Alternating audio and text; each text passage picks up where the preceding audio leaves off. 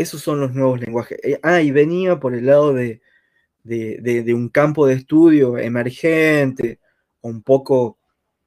situado en la periferia o en los márgenes de, los estudios disciplinares de la comunicación, que es justamente la cuestión de la gamificación, ¿no? El juego en red, el juego virtual, el juego informático, eh, como, como, como también como, un, como una estrategia de aprendizaje lúdico, eh, no escolar, digo, que no tiene nada, quizás no está incorporado a, las cuestiones eh, de educación formal, pero que poco a poco se lo va pensando justamente en estos entornos del ecosistema de pantallas como una, como una estrategia a incorporar en las aulas, en la academia, en el sistema educativo y que hoy cobra fuerza con el contexto de pandemia, digamos. Incluso los diseños curriculares de, de, de la educación eh, inicial, primaria y media, digamos, que es, que es el sistema de educación obligatorio, o sea, inicial, niños, niñas, niñas de 4 o 5, educación primaria, educación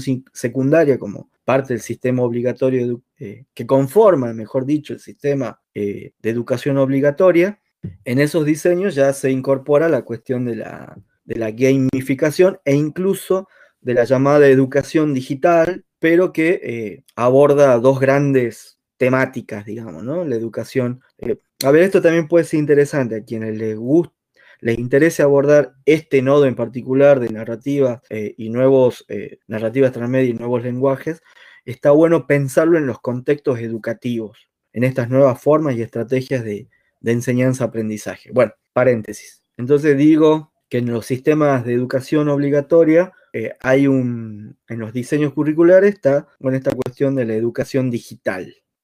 que implica dos grandes, ver, dos grandes ejes, que sería,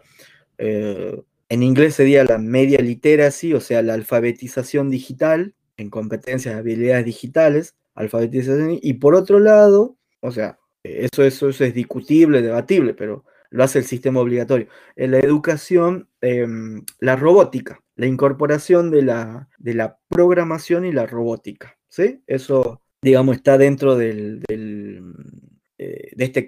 de esta área, digamos, de los contenidos curriculares, que es eh, dentro de la educación digital, la alfabetización digital y este, la cuestión de programación y robótica, que viene como sonando fuerte, digamos, dentro de los diseños curriculares, etc.